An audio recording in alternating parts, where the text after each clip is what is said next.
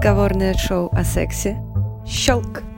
Всем привет! В эфире подкаст «Щелк». Мы ее бессменные... Нет, ну слушайте, Антон сменный, поэтому бессменная ведущая Лина Маркина и мой временный э, соведущий Антон Морозов. Антон, привет! Всем привет! Сегодня у нас в гостях Амина Назаралиева, психотерапевт, сексолог и соосновательница Mental Health Center. Здравствуйте, Амина. Здравствуйте. Сегодня мы поговорим под занавес этого прекрасного года про сексуальные дисфункции. Антон, расскажи, пожалуйста, почему мы решили про это поговорить и какой у нас будет первый вопрос к Амине.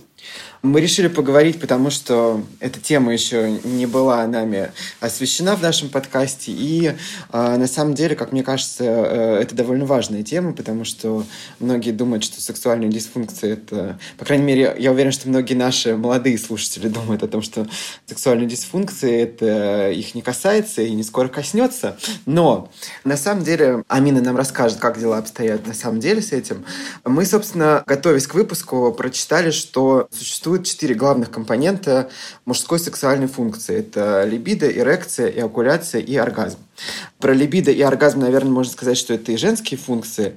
Амин, согласны ли вы с такой категоризацией или на самом деле все намного шире? Ну, в принципе, действительно очень похоже все устроено а, как казалось, у мужчин и женщин. Ну, мы, конечно, не будем говорить сейчас о анатомической, физиологической составляющей. Понятно, что эрекция и эякуляция у мужчин происходит отлично от женщин, и поэтому они отдельно, эти нарушения отдельно выделяются в международной классификации болезней. Но, например, а, проблемы с влечением они более-менее одинаковые по механизмам и по способам борьбы с этим и у женщин, и у мужчин. И проблемы с оргазмом тоже очень похожи. Поэтому, да, очень много общего, есть некоторые различия. Но чем мы дальше живем, тем больше мы понимаем, что различия не так велики, как мы когда-то думали. А какие самые распространенные вот сексуальные дисфункции у мужчин и женщин? И, может быть, у них какие-то есть общие, какие-то разные? И какие могут быть причины? Ну, это, наверное, уже второй вопрос. Ну, собственно, вот все, что было перечислено, как вообще классифицируются сексуальные дисфункции? Они классифицируются ну, в зависимости от того, какой этап сексуального цикла нарушен. И есть ли вообще у человека или в паре проблемы с тем, что эти необычные какие-то нарушения или отклонения присутствуют? Потому что недостаточно того, чтобы было что-то необычное, да, должно, это должно вызывать дистресс еще. Потому что нормы как таковой в сексе по большому счету нет, за исключением того, что лежит за, так сказать, гранью согласия и что угрожает жизни. Как вообще происходит, что такое классификация болезней? Да, выглядит это так. Собираются люди, эксперты. Сейчас уже есть такая техническая возможность в связи с тем, что есть интернет, подключать к обсуждению огромное число людей, огромное число экспертов, в том числе пациентские сообщества. И вот мы все сидим и договариваемся о том, что мы считаем нормальным, что мы считаем нездоровым. Разумеется, мы учитываем новейшие данные научные. Вот если говорить о сексе, то эволюция представления о том, что такое норма и что такое патология в сексе, она удивительная, она очень тесно была связана с политикой, очень тесно была связана с религией, культурой. Чего, например, не скажешь там, о каком-нибудь ревматоидном артрите. Да? Или там подагре. Подагра более-менее всегда была одинаковая да, там, в течение всей истории человечества. Да, коклюш был более-менее одинаковым. А если говорить о сексуальной дисфункции, то изменения были просто драматическими. То есть когда-то, еще совсем недавно, просто кончать и хотеть секса много считалось ненормальным, патологическим. Каким-то женщинам отрезали клитор это в западном сообществе. Да, мы сейчас не говорим даже о там, Сомали, об Африке, да, многие наслышаны, что это продолжает происходить, и 200 миллионов женщин подвергались этому. Похоже на планете Земля на сегодняшний день. Но э, в западном сообществе еще совсем недавно Женщина, которой нравился секс, женщина, которой нравилась мастурбация, женщина, которая искала себе приключения, она считалась ненормальной. Если это происходило с мужчиной, это как-то выглядело как, как будто бы более нормальным, ну, может быть, немножечко моральным, но, в общем, никто его не тащил там, ему член отрезать э, за это, да, или лоботомию ему делать. Совсем недавно еще, то есть это уже я существовала на этой планете, совсем недавно медицинское сообщество пересмотрело свои взгляды на гомосексуальность. То есть совсем недавно и по-прежнему сегодня где-то еще людей убивают. Да, даже в нашей стране убивают за сексуальную ориентацию. И все еще за ориентацию закидывают камнями. И совсем недавно в Великобритании сажали в тюрьму людей, которые практиковали секс с людьми своего пола. Вот, это так, такой маленький, так сказать, ну, я предлагаю оглянуться на историю, чтобы понять, что вот наш такой договор о сексе, он очень быстро менялся, во-первых, потому что мы считаем нормальным, что нет. Во-вторых, он сексуальность наиболее сильно подвержена да, влиянию культурному, и политическому, и религиозному, в чуть меньшей степени, но тоже очень сильно психиатрия. И я думаю, что мы будем продолжать этот разговор. Этот разговор о сексе будет продолжаться. Он тоже будет меняться в сторону того, чтобы мы все больше вещей нормализовывали. И поэтому то, что считалось нормальным или ненормальным еще там сто лет назад, мы совсем иначе смотрим на это сегодня. И мы стараемся опираться на данные науки в этом разговоре. Мы стараем помнить о том, что есть права человека, они стоят во главе угла, когда мы говорим о психических расстройствах или там, сексуальном поведении любом. Мы помним о том, что мир все еще жесток, и все еще права человека много где нарушаются, и мы с этим ничего не можем сделать. Но мы помним о том, что даже если это аморально в какой-то культуре, даже если это является нарушением закона в какой-то культуре, это не делает какие-то практики ненормальными или патологичными, какими бы они ни были необычными или там, запретными. Как я правильно понял, понятие нормы, если мы говорим о сексуальных дисфункциях, оно со временем вот меняется, то, что вы сказали. Но есть же наверняка какие-то сексуальные дисфункции, которые, очевидно, дисфункции. Вот да, я прошу прощения за такую длинную прелюдию. Вот. Нет, нет, это... Как... Все в порядке. Это было интересно. Мы не против прелюдий в этом, в этом э, подкасте. Да, кстати, может быть, да, пользуясь случаем, хочу сказать, что прелюдии должны быть длинными, обычно длиннее, чем, чем они происходят. Вот, поэтому, да, мы в целом за длинные прелюдии. Вот, я, не, я была не права, извинившись за длинные прелюдии. Вот, да. Поэтому сейчас то, что мы называем дисфункцией на сегодняшний день, они такие строгие, скажем так критерий, как когда-то. И один из ключевых критерий — это то, что вам не окей с этим жить. Вот вы страдаете. То есть, условно, даже если взять, там, я не знаю, преждевременную экуляцию или раннюю экуляцию, как она будет называться в следующей версии МКБ, довольно частая история, даже в моей практике, когда приходят мужчины молодые или там, среднего возраста, и они говорят, у меня преждевременная экуляция, моя жизнь от этого там, сексуальная страдает, моя партнерша страдает, всем плохо. И я спрашиваю, так, а сколько проходит времени с момента введения члена эрегированного до того, как у вас возникает экуляция? Он такой, ну, минут двадцать. Такая, окей, а сколько вы думаете? Да-да-да, вот у меня... Это очень много, я уже устала даже слушать про 20 минут. Да, и я спрашиваю, а сколько бы вы хотели, сколько вы считаете нормальным? Такой, ну, хотя бы 40. И это довольно интересно, потому что если вы поговорите с урологами, да, ну, во-первых, нет такой строгой цифры, в которой там во всем мире согласились бы, да, что окей. Но более-менее существует консенсус, что, ну, если где-то минуту вы выдерживаете, то вы уже молодец. Да, и большинство мужчин как-то, ну, минута-3, 5, ну, 10, это, это окей. Но бывает так, что у человека на самом деле он, у него 20 минут, и есть немало женщин на планете Земля, которые стерлись бы за эти 20 минут давно, у них бы там все жгло, болело, и они бы сказали, слезь с меня быстрее, не приближайся, да, для кого это было бы too much.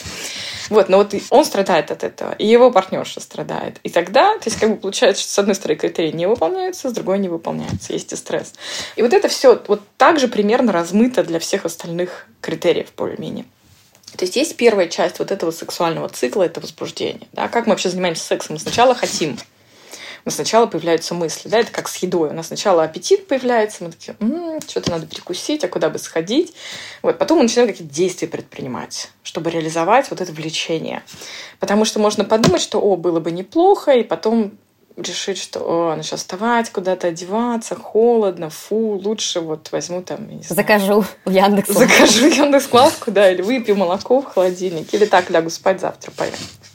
И на практике в сексе так и происходит сейчас. Да, у нас... Но до того, как Яндекс Лавка появилась, приходилось вставать, одеваться, идти куда-то. Да? До того, как появились, я не знаю, соцсети, которые, с помощью которых можно было легко организовать себе секс-партнера, тоже приходилось как-то выходить ногами, ходить, не знаю, в бары, знакомиться, встречаться, не знаю, на танцы на какие-нибудь, на балы. ДК. Да, в ДК. Стали появляться для этого какие-то возможности. Вот, с одной стороны. С другой стороны, ты думаешь, ну, ну, что сейчас деньги тратить, там, не знаю, вызывать э, готовую еду, ждать, лучше пойду сам приготовлю. И правда, очень часто небольшое возбуждение появилось, ты быстренько помастурбировал и все, и лег спать.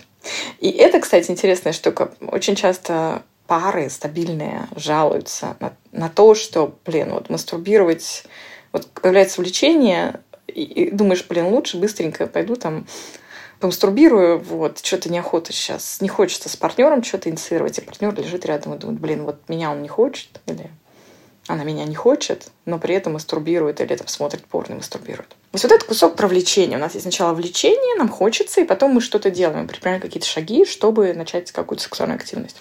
Вот это первый кусок. И на этом куске про влечение тоже могут быть там условные нарушения.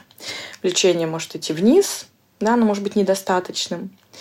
И мы считаем недостаточным то влечение, которое там, за последний какой-то ну, значимый отрезок времени радикально снизилось, ну, процентов на 50, на 75, заметно. И ты из-за этого мучаешься.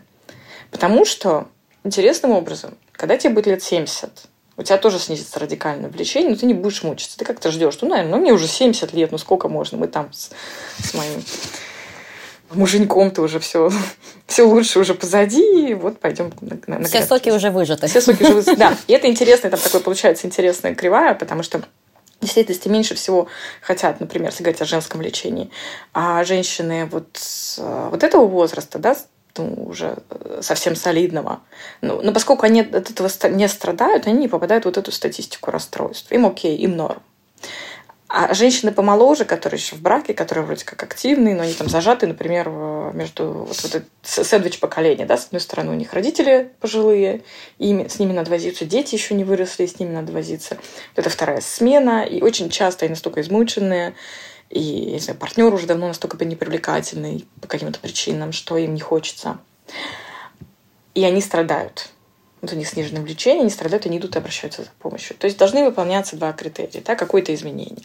Влечение может и усиливаться. То есть обычно, например, тебе хотелось, не знаю, раз в неделю, а теперь там пять раз в неделю, и ты каждый раз, ты, не знаю, меняешь кучу партнеров, ты постоянно смотришь порно, ты постоянно мастурбируешь. И тогда мы тоже будем проверять, окей, а тебе как, тебе норм с этим? У тебя жизнь-то не рушится от этого, у тебя там, не знаю, с работы не уволили, ты на работе не смотришь порно, а у тебя жена не ушла, ты не нарушаешь закон, там, тебе не сжигает чувство стыда, потому что ты там, я не знаю, при этом, я не знаю, православный. Ну, какие другие твои ценности нарушаются. То есть вот такие характеристики есть и количественные, и качественные. Потом следующий кусок, да, это вот самый первый кусок влечения. И он общий для мужчин и женщин по механизму. Дальше следующий кусок – это возбуждение. Вот следующая часть цикла полового – это когда уже гениталии начинают отвечать да, то есть одно дело, когда вы просто думаете, м-м, что-то давно не было, мне ничего хочется, ну, что-нибудь организовать, там начинаете писать своим знакомым что-нибудь, что слушай, какие у тебя И планы. ничего не происходит. И, да, и ничего не происходит. Совсем другая история. Вот ваш знакомый или знакомый приехал к вам, или вы к нему, или вы встретитесь на нейтральной территории, вы начинаете говорить о чем-то таком пикантном, вот, или вы начинаете целоваться, и вы чувствуете, как там что-то тяжелеет у вас э, внизу живота. Вот. А, или там вы увлажняетесь, если вы женщина, или у вас эрекция, если вы мужчина. Вот это вот про возбуждение. То есть то, как гениталии реагируют на такие стимулирующие события, мы это называем возбуждением. И здесь тоже может что-то ломаться. То есть как оно обычно ломается? Оно ломается, на что жалуются, да, что вот эрекция уже не та. Раньше была, ух, там, как сталь, вот, а теперь как банан недельный, условно мягкий. О боже, вот это разница. И ну, сравнение, недельный банан. Это какой-то залежавшийся такой. Хорошая метафора. Да-да-да, где-нибудь даже не в холодильнике, а где-нибудь ну, забытый на, окне, на подоконнике, да. да, под солнцем. И, и человек страдает. Ну, конечно, он страдает, потому что качество не то может быть, потому что у него трудности с ведением члена, или потому что партнерша уже предъявляет какие-то претензии, говорит, все не так, все не то. И если мы говорим о женщинах, то они может, могут жаловаться на снижение возбуждения. То есть вот раньше просто неагарские водопады меня, из меня вытекали, как только я хотела мужчину, прям разливалась, как Волга. вот. А теперь что-то поменялось. Вроде тот же мужчина, делаем все то же самое, а, блин, а я лежу, и ничего не происходит. И я сухая, и не хочу, и, может быть, даже больно. Вот на... здесь, кстати, Это то, то, что есть в классификации для женщин, и то, что пока нет еще для мужчин, хотя мужчины тоже жалуются на боль а, во время секса. Особенно мужчины, которые практикуют анальный секс в качестве принимающей стороны. Боль, жжение. Классификация это отдельно, но это то, что происходит, собственно, во время уже проникновения. А вообще невозможность, э, так сказать, впустить в себя там, члены, там, какую-то пенетрацию осуществить. Вот это второй кусок. И тут тоже снова да, вы должны страдать, потому что эрекции бывают разные. Нет какого-то там идеального стандарта эрекции. Не должно быть такого, что у всех мужчин планеты Земля должна быть стандартная эрекция всегда всю жизнь. Больше того, регулярно эрекция имеет право нарушаться, и это нормально. И это окей. Не стоит беспокоиться об этом. Нужно поспать как-то, не знаю, отвлечься, отдохнуть, поговорить как-то, если что-то у вас с, с партнершей или с партнером, какое-то у вас напряжение, и оно само рассосется, скорее всего. Если только не произойдет то, что мы называем sexual performance anxiety, потому что и вот тут молодые люди страдают чаще всего, потому что начинают ну, заморачиваться. Начинают сканировать свой член, а встанет, не встанет, а вдруг что-то, вдруг не так, а вдруг она меня оттолкнет, а вдруг... И особенно если вот эта встреча очень важна, и вот эта партнерша очень важна, и этот партнер очень важен, и надо... И ты очень беспокоишься вообще, а как это будет, захочет ли она с мной встретиться, понравится ли ей, не подумает ли она, что я импотент там, и так далее. Вот это все, вот эти все заморочки, они запускают такой порочный круг тревоги, и член просто падает от тревоги. Ну, то есть мужчина может быть супер ну, возбужден до да, какого-то критического момента, ему может невероятно нравиться это партнерша или это партнер, но в самый ответственный момент, просто потому что это супер ответственный момент, да, мотивация супер высокая, чтобы впечатлить, ничего не срабатывает. Вот это такая классика для расстройств, которые вообще никак не связаны с так сказать, анатомией, ну, в узком смысле, да, потому что обычно у мужчин старше с эрекцией проблемы, ну, потому что с сосудами там что-то не так, с гормонами что-то не так, лишний вес, курение, алкоголь, там, образ жизни и прочее. Вот у молодых, здоровых людей обычно это вот эта история sexual performance anxiety. Ну или по-русски, в русской литературе это называется синдром ожидания Боя... Боязнь сцены, короче. Боязнь сцены, да. Но, но мне больше нравится вот эта боязнь сцены, потому что, да, ты не то чтобы ты ждешь неудачи, но ты боишься, ты, ты тревожишься за свой перформанс вообще, как ты выступишь, угу. как ты будешь угу. выглядеть вот. Впечатлишь ты, не впечатлишь. Понравишься ты, не понравишься. Да, это очень похоже на, да, на, на страх ну, выступать. А вот вы говорили про то, что приходят женщины и говорят, что вот с тем же самым партнером, вот раньше были Ниагарские водопады, а сейчас что-то прям Господи, с чем сравнить? Не знаю, Сахара пустыня. Сахара, если да. Уж мы, если уж мы пошли по географической, географическим позициям. Что обычно может быть причиной вот такой засухи? Очень часто причина такой засухи лежит в предыдущем компоненте, который про влечение. Очень часто, вероятно, ей не очень-то и хотелось.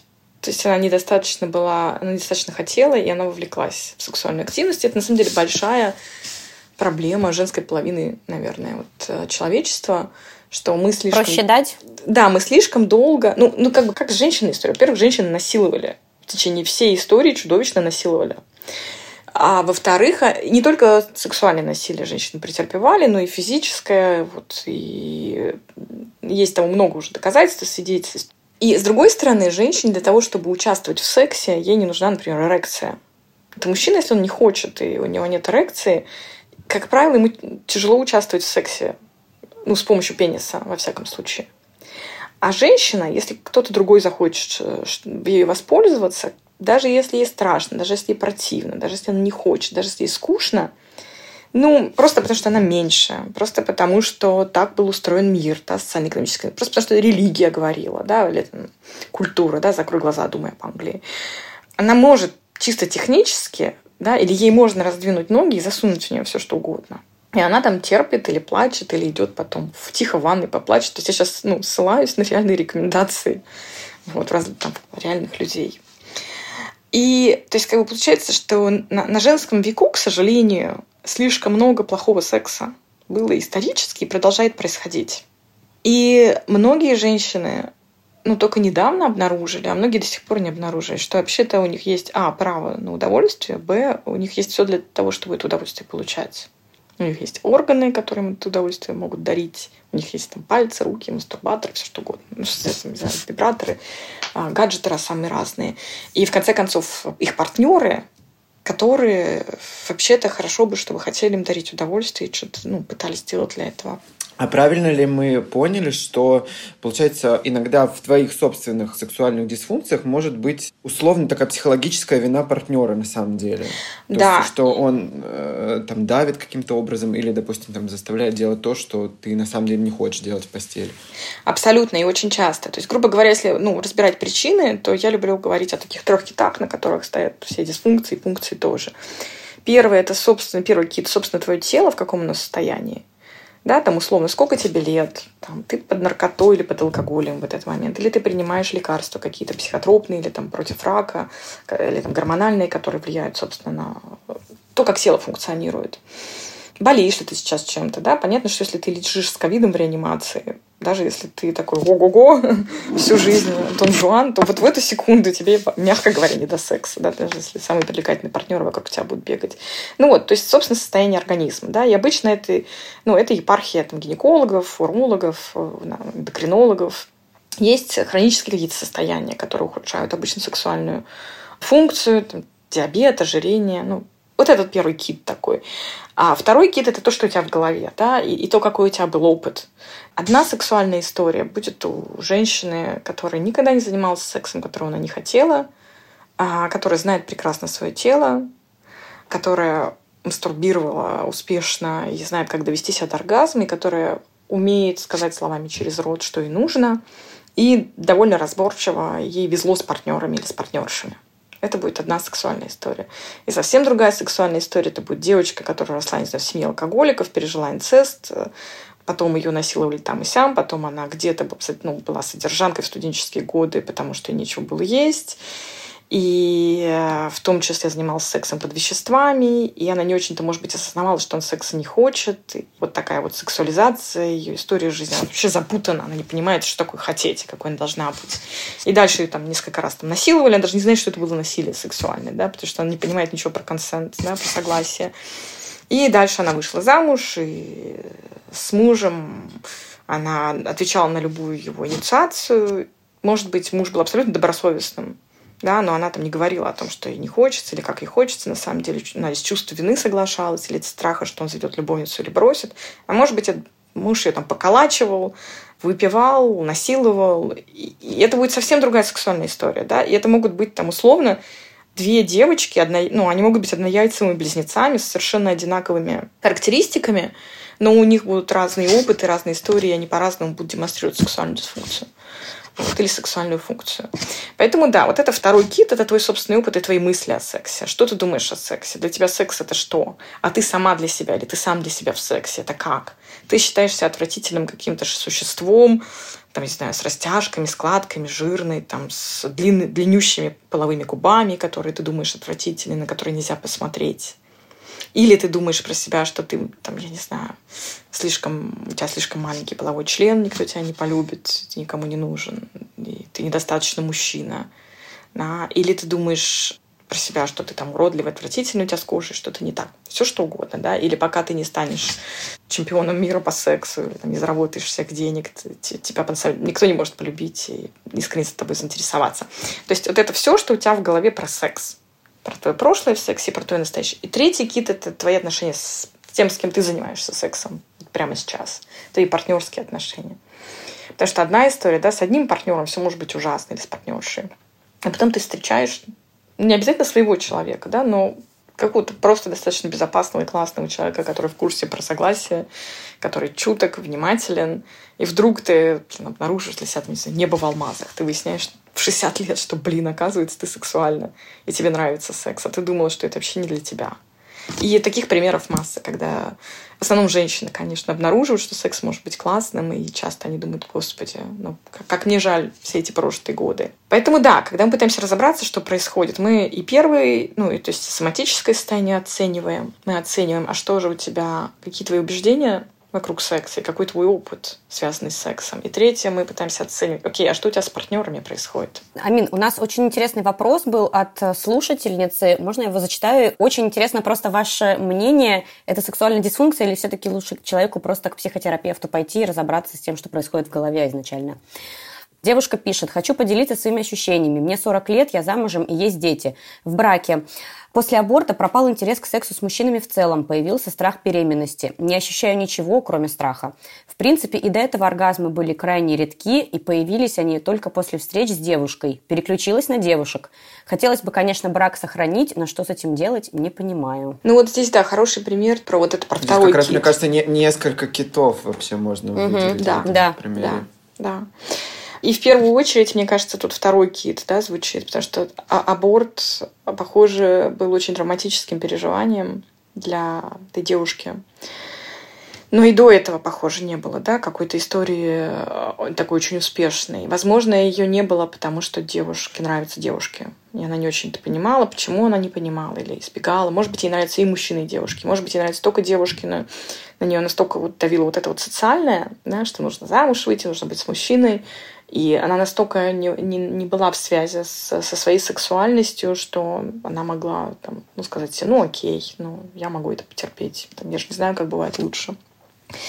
Поэтому, собственно, аборт не такая страшная процедура, на самом деле, как ее сейчас малюют. А особенно, если он проведен там, в медицинских условиях и там, все сделано правильно. Но, тем не менее, он может оставлять, он может травмировать эмоционально очень сильно. То есть, собственно, правильно проведенный аборт не должен вызывать сексуальную дисфункцию. Но боль от, аборта, травма, да, в каких условиях все это происходило, да, что это была за беременность, что она значила для этой девушки, да, кто принял решение об аборте, почему оно было принято, вот как там дальше история развивалась, да, не было ли вот этих страхов о том, что ну все, теперь никогда не рожу, или я умру, или не будет детей, или я согрешила ужасно-ужасно, или я там отвратительная женщина, ну и так далее. То есть это, это про второй кит в основном, да, про то, что у меня в голове. И партнер, там, и третий кит там явно страдает. То есть, ну, похоже, что партнер был недостаточно привлекательным. Потому что, чтобы захотеть, да, это первый кусок, да, привлечения. Ну, партнер должен быть привлекательным. Это обязательное условие, чтобы мы хотели. Можно, в принципе, быть очень сексуальным. Мы не хотим всех подряд. Мы хотим отдельно взятых людей обычно из 6 миллиардов, да, каких-то мы хотим особенно сильно. И этих же самых людей мы можем расхотеть через какое-то время, и там снова захотеть. Поэтому, да, для меня звучит история этой девушки, да, как наличие дисфункции, безусловно. И она там страдает от этого, как я поняла, удовольствие и влечение на каких-то этапах были, и оргазмы тоже были. То есть это не, это не история про асексуальность, когда, блин, мне никогда не хотелось, и вообще не, ну, не, меня это не беспокоит для меня. Вот, вот все эти люди, которые рассказывают про сексуальное влечение, какие-то странные инопланетяне, я не понимаю вообще, почему можно столько мучиться из-за секса. Столько классных других вещей на планете Земля. Нет, там ну, звучит для меня иначе. Поэтому да, я бы рекомендовала, наверное, к психотерапевту, который э, обучался, который знает э, сексологию достаточно хорошо и мог бы сначала поработать с травмой и помочь осознать свою ориентацию, помочь дальше на пути мастурбации, исследования своего тела и, в общем, возможно, коммуникации своих желаний партнера или партнерши. Мы вот сейчас говорили про то, что дисфункции могут появиться в уже существующей паре. А если, допустим, дисфункция у тебя сохранилась от предыдущих отношений, или она с тобой уже давным-давно, и ты не помнишь, когда она у тебя появилась, у тебя появляется новый партнер. Вот как правильно рассказать партнеру про то, что с тобой происходит? Потому что мы знаем все, что проблемы в постели это очень-очень-очень сложные проблемы для обсуждения, тем более с новыми партнерами. Как правильно поговорить? Я бы даже, наверное, дополнил, что э, можно как поговорить и со старым партнером, потому что вот случай этой девушки показывает нам, что иногда нужно поговорить и со старым партнером, потому что там явно есть какая-то... Ну, можно и на то, и на то просто ответить Да. отдельно. Мгм.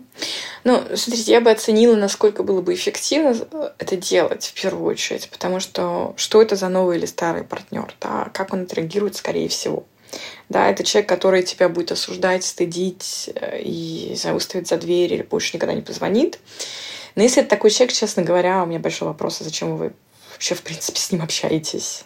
Но реальность такова, что многие люди в этих отношениях, и они не могут вырваться из этих отношений годами.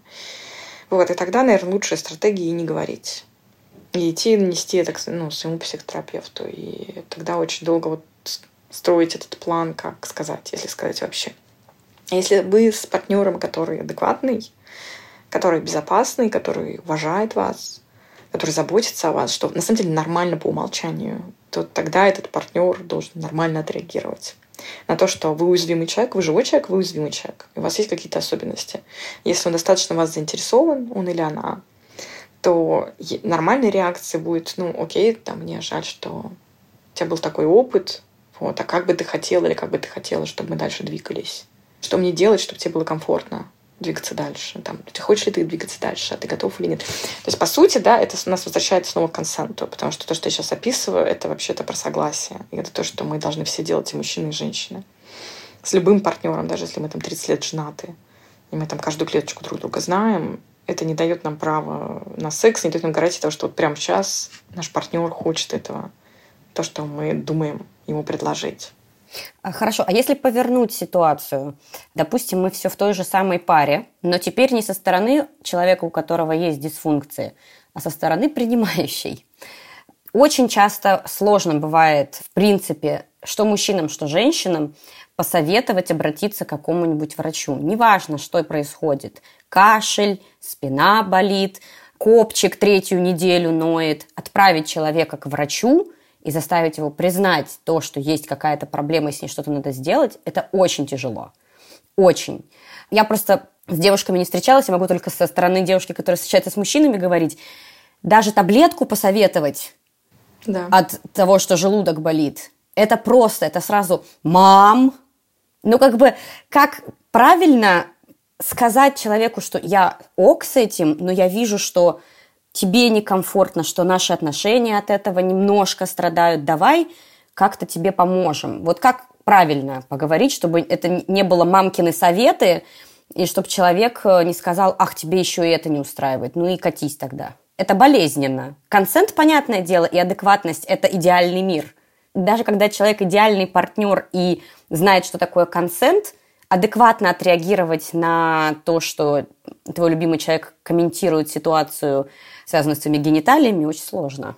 Ну да, я, во-первых, хочу тут э, присоединиться к этой боли. Мужчину отправить к врачу это, это вообще это, это просто подвиг. У нас мужчины так социализированы, причем с самого детства, что они не должны плакать, э, даже с них открытый перелом. Да, они должны быть как девчонки и прочее, прочее. И у мужчин действительно они все должны делать сами, не, не должны просить помощи, иначе они слабые. И вот эта штука, да, вот этот страх быть слабым, страх быть зависимым, она как, э, я не знаю, какой-то липкий пот, который там не смывал 30 лет себя. Она вот так налипла на мужчин. И им очень страшно смыть себя это. Им очень страшно лишиться часто мужественности, ощущения контроля и силы, если они будут вот этой позиции, да, там, слабой. И мне кажется, это им в первую очередь мешает. Особенно, если это касается каких-то очень стигматизированных областей. Да, там еще как-то кардиологу это не зашкварно, наверное, пойти для настоящего мужика. Но вот язык к психотерапевту, и к сексологу. Это все ужас, ужас.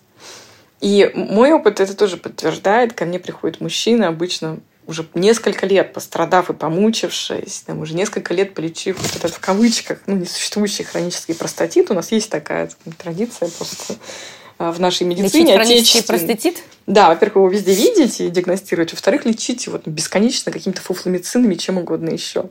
И вот когда он все сделал, ко всем бабкам сходил, там, всем свечку поставил везде, и у него там уже зияет анус от, этих, от массажей простаты бесконечных. И он понимает, что все еще ничего не работает. Он тут его эго позволяет ему позвонить и записаться и прийти наконец. Или он будет откладывать, он будет приносить запись. Это классическая история, на самом деле. Чем старше мужчина, да, тем чем вот это выражение у него, тем, тем чаще я вижу именно вот такую динамику. С женщинами гораздо проще. Женщины привыкли решать проблемы такого рода сразу. Ну, вам много, может быть, потому что они социализированы так, что с детства они играют вот, ну, в заботу, там, доктор, дети и прочее. Это нормально, это не стыдно пойти попросить о помощи. Поэтому как преодолеть вот эту вот социализацию, это я, я не знаю ответ на этот вопрос, и я сама с ней сталкиваюсь, да, как женщина, которая взаимодействует с близкими мужчинами. Но а, я думаю, что вы можете сделать, чтобы донести до партнера, что вы беспокоитесь, это использовать вот эти классические приемы. Да, я высказывание без обвинений, угу. да, без да, да. Да, осуждения, да, без каких-то ярлыков. Говорить о своих чувствах и как это на вас влияет, то, что происходит на что вы хотите от него, какого поведения, и почему вы думаете, что он выиграет от этого поведения. Ну, например, слушай, смотри, я там, тебя очень люблю, но там, я замечаю, что каждый раз, когда там, мы делаем X, ты реагируешь там, способом Y. И на меня это влияет Z образом. я беспокоюсь из-за этой ситуации. Там, там, для меня важны наши отношения. Я хочу, чтобы ты был счастлив, чтобы я была расслаблена. Я понимаю, что я уже там, пыталась об этом говорить с тобой раньше, и ты там меня не услышал, ты решил, что тебе не нужна помощь, но я боюсь, что это уже отражается на наших отношениях. Я очень хочу, чтобы ты попробовал все-таки обратиться за помощью. Я думаю, что ну, и мы оба выиграем от этого. А если человек все-таки понял, что это не просто какой-то не знаю, сезонный насморк условно mm-hmm. в штанах или, или просто сухо, потому что не очень хочется, если он понял, что это действительно проблема, действительно дисфункция, к какому специалисту идти? Ну, то есть ты же сам себе не поймешь, из-за чего, из-за из-за головы, из-за uh-huh, твоей uh-huh. это, из-за текущего партнера. А если партнера нет, то как бы, может быть, это отсутствие партнера или это физиология. Вот к кому идти из всех врачей доступных? Я бы рекомендовала идти к доказательным гинекологам и урологам, потому что люди теряют, ну, по моему опыту, порядка там 5, 7, 10 лет своей жизни, попадая к каким-то а, недоказательным, назовем их так. Не будем оценочные давать суждения врачам. Ну, то есть очень важно, чтобы там ты пришла к гинекологу, и ты не услышал, да ладно, как бы все у тебя проблемы вот от того, что ты не рожаешь. Вот иди роди, и все у тебя заработает. Или вот тебе нравятся женщины, это грех, иди, тебе надо пойти помолиться, исповедаться к батюшке, или вы не венчаны, вот отсюда все проблемы. Или это потому, что аборт ты сделала, у тебя сейчас от этого все проблемы. Это булшит. И это может реально кто-то говорит? Так реально, реально кто-то, кто-то говорит, говорит в 21 веке, даже в Москве. Если, если не венчанная, какой кошмар, господи. А, вот. Какой кошмар. Ну, или может, да, как-то начинать задавать вопросы абсолютно неуместные. Там, я не знаю, интересоваться там тем, ну, всей вашей истории сексуальной жизни, давать какие-то оценки этому. Нет, это вообще-то ну, не их дело. Их работа помогать, их работа быть максимально уважительными. Вот, поэтому ищите доказательных, чтобы вы не потеряли время, чтобы вы не потеряли кучу денег, выполняя ненужные или даже вредные какие-то вещи, да, назначения, и принимая лекарства, которые не нужно было принимать. И будет круто, если этот специалист ну, знает э, какого-то сексолога и может перенаправить вас к этому сексологу или психотерапевту, чтобы доделать уже штуки, которые внутри головы. Да, если вы молодой человек, и у вас раньше все работало, или все прекрасно работает с другими партнерами, но с этим конкретным не работает, или все прекрасно работает во время мастурбации, там, соло, ну, не работает с партнерами, то, скорее всего, это про второй кит, это про гол, и, скорее всего, вам понадобится сексолог и психотерапевт. Да, если у вас куча всяких болячек и не работает более-менее во всех ситуациях, и вы уже такой прогрессирующего возраста человек, то, скорее всего, это вот первый кит, и вам нужно дружить с эндокринологами, терапевтами, гинекологами, урологами на этот счет. Они помогут разобраться. Ну, плюс, мне кажется, в каждой функции важно как раз вот исключить вот этот вот первый кит, то есть потому да. что он же такой самый опасно прогрессирующий в плане твоего влияния на на здоровье в целом. Абсолютно, да. Если люди приходят сразу ко мне, я обычно отправляю их кому-то из э, дружественных э, специалистов, которых я уверена, да, доказательных, чтобы исключить, чтобы убедиться, что да, там все, все в порядке со стороны там, гинекологии, например. И я могу смело работать над этим вторым или третьим китом, зная, что я не потрачу время человека или там состояние ухудшится у человека. Да, я забыла, кстати, упомянуть антидепрессанты часто вызывают сексуальную дисфункцию. Ну, психотропные препараты часто их вызывают, поскольку просто очень многие люди их принимают, это тоже важно а, знать. И обязательно расскажите об этом своему психиатру, неврологу или терапевту, кто назначил вам антидепрессант. Очень часто имеет смысл менять антидепрессант или добавить что-то, чтобы все работало лучше. Мы обсудили влечение, мы обсудили возбуждение. Да? Следующая вот эта стадия, это когда, например, вы уже, собственно, идете к оргазму, да, фрикции, и вы очень сильно возбуждены оба, вы чувствуете, что вы на пути к оргазму. И затем вот эта фаза плато. И затем, собственно, такой пик всплеск удовольствия, собственно, оргазм. И дальше фаза отдыха или там, повторных оргазмов. То есть здесь на уровне оргазмов тоже может что-то ломаться. Поскольку у женщин в основном просто оргазм, а у мужчин оргазм идет параллельно с эякуляцией, это не одно и то же, то у мужчин выделяют отдельно расстройство оргазма и расстройство эякуляции. У женщин это просто да, проблема с оргазмом. Почему выделяют? Раньше у мужчин объединяли эякуляцию с оргазмом, считал, что это одинаковые штуки. На самом деле может быть такое, что ты эякулировал, но оргазма не испытал. Или оргазм какой-то, или вроде у тебя такое же количество спермы, там вроде все работает, но все смазано и стерто, ты не чувствуешь обычного кайфа, эйфории, радости, как ты испытываешь. Ну, антидепрессанты нередко такой дают. Что еще может быть с оргазмом не так? Он может задерживаться. Очень редкая история у мужчин, у абсолютного меньшинства оргазм может вообще не наступать. То есть они могут, например, а, испытывать оргазм, эякуляцию при мастурбации, но вот с партнершей никак. Прям и могут десятки минут мучиться, страдать, у них будет вот это sexual performance anxiety, они будут беспокоиться, как. Ну, они не будут симулировать оргазм, мужчины тоже симулируют оргазм, они будут притворяться, что они кончили, вот, выбегать с, с пустым презервативом, чтобы поддерживать вот эту, ну, инсценировать, да, как будто, потому что они боятся, что там партнерша осудит, решит, что вот он ее не любит, не хочет, начнет допрашивать, стыдно, неловко, вот это вот все. И преждевременной эякуляции, мы уже о ней говорили. Мужчины обычно жалуются на то, что типа слишком рано. Хотя бывает и задержанная эякуляция, когда слишком долго, и ты никак не можешь, и ты уже страдаешь и мучаешься, никак это не происходит. С первой проблемой легче бороться, чем с последней. И у женщин это отсутствие оргазма, как правило. Да? И это огромное число женщин, имеем легион, которые не испытывают оргазма, к сожалению.